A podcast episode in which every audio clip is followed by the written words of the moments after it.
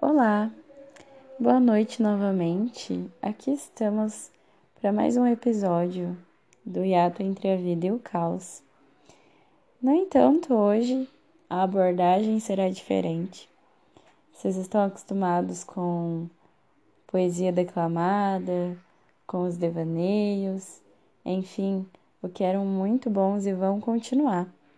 No entanto, eu quero apresentar para vocês essa nova proposta de episódios, onde irei abordar educação sexual, onde irei falar para vocês sobre saúde íntima feminina, saúde íntima masculina e outros assuntos com a intenção de educar e também levar para vocês o conhecimento a respeito do próprio corpo, tá certo? Para dar entrada nesses episódios, eu escolhi falar hoje sobre vulva, sobre vagina e sobre a flora vaginal. O que, que é isso, hein? O que, que é a nossa vulva? Será que a nossa vulva é a mesma coisa que a vagina? Mas pera, as pessoas falam vagina. É aquela parte de fora que eu vejo? Então, é sobre isso que nós vamos falar e eu espero que, que você tire o máximo de conhecimento daqui e que possa te ajudar na busca pelo prazer e pelo autoconhecimento do templo que é o nosso próprio corpo. Para começar, quero falar com vocês que a vulva ela é a parte externa, tá? Da nossa vagina. O canal vaginal, ele é a parte de dentro. A nossa vulva, ela tem lábios. São aqueles lábios maiores e aqueles lábios menores, que são palpáveis, que a gente pode ver. Essa é a nossa vulva. A nossa vulva, ela tem uma cor. E essa cor, ela pode mudar, tá? A cor da nossa vulva, ela não tem ligação direta com a cor da nossa pele, tanto que ela pode variar também conforme a nossa taxa hormonal, conforme nossos hormônios estiverem trabalhando, tá certo? Não existe, não existe em hipótese alguma um modelo perfeito de vulva.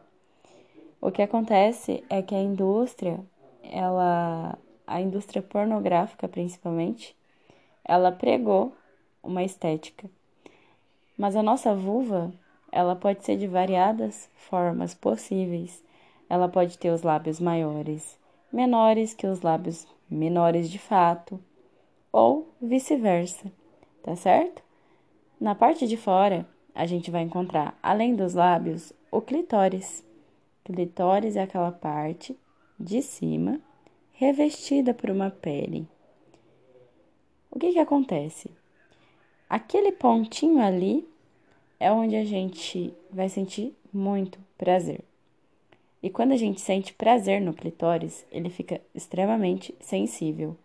Você pode fazer isso através da masturbação ou com seu parceiro também, fazendo massagens, com lubrificante e outras coisas.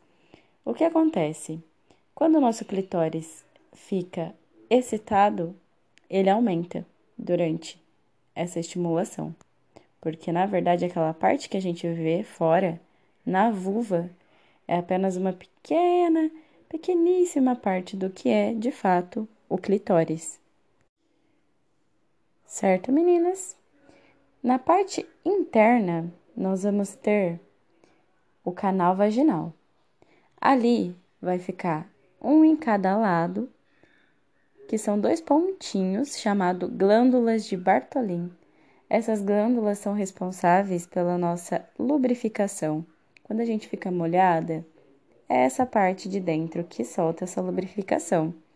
A nossa vagina, ela pode dobrar de tamanho durante o ato sexual. Ela pode ficar assim como o homem quando ele está ereto, a gente também possui essas alterações de tamanho, tanto do clitóris quanto do nosso canal.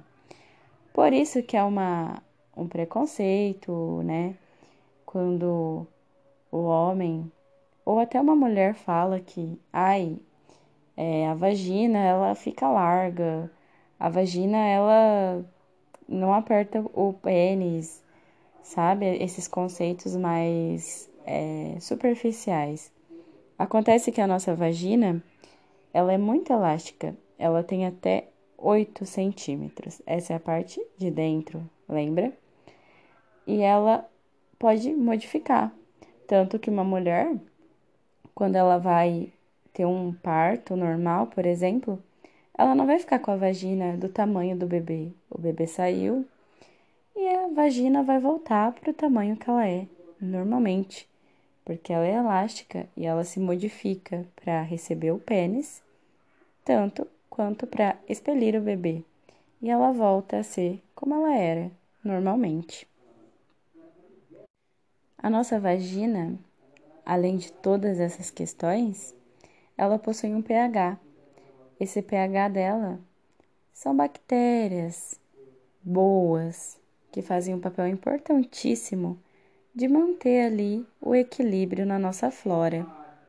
A nossa flora, ela é aquela parte que mantém a nossa vagina saudável.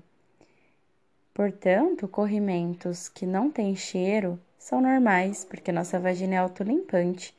Então, durante um dia inteiro você vai ver a sua calcinha e tem um corrimento normal, sem cheiro, ok, sua vagina está fazendo o trabalho dela normalmente. Quando acontece do nosso pH estar em desequilíbrio, da nossa flora estar em desequilíbrio também, isso pode causar na gente coceiras, ardências ao fazer xixi, um cheiro muito forte, corrimentos escuros com cheiro ruim, sabe? É, candidíase também é um fator de desequilíbrio. Por isso que é importante nós estarmos sempre atentas às cores dos nossos corrimentos. Corrimento é normal. No entanto, corrimento mal cheiroso e com cor é sinal de alerta, meninas. Então é isso. Nossa vagina é a parte de dentro, é o canal vaginal que vai até o útero. A nossa vulva, ela é a parte externa Lá a gente vai encontrar o nosso clitóris, que ele também vai ter as terminações nervosas do lado de dentro. E a nossa vagina, ela dá os sinais, né? Ela vai soltando as secreções, né? É, os corrimentos, de acordo com a saúde dela. É importante estarmos atentas não fazermos duchas vaginais que são agressivas, elas tiram e desequilibram o pH. É importante passar no ginecologista. É importante fazermos o Papa Nicolau, exame né, preventivo do colo de útero. E assim vai, são inúmeras as coisas que a gente precisa estar atenta. A vagina não possui um modelo. A indústria pornográfica colocou um modelo. Hoje em dia a gente encontra cirurgias para redução de lábios, a gente encontra várias coisas que fogem um pouco da realidade do que realmente é a nossa vulva. Ame ela. É uma parte de você, certo? É, caso você tenha escutado até aqui, aguarde que futuramente irei postar para vocês outros episódios trazendo as informações sobre a candidíase, sobre a clamídia e outras infecções, doenças, corrimentos estranhos que a gente pode acabar tendo, né, no, de, no decorrer aí, para que vocês entendam aos poucos como funciona nosso corpinho, como funciona a nossa parte íntima, tá bom? Tenham um ótimo dia uma ótima noite e muito obrigada por ouvir até aqui.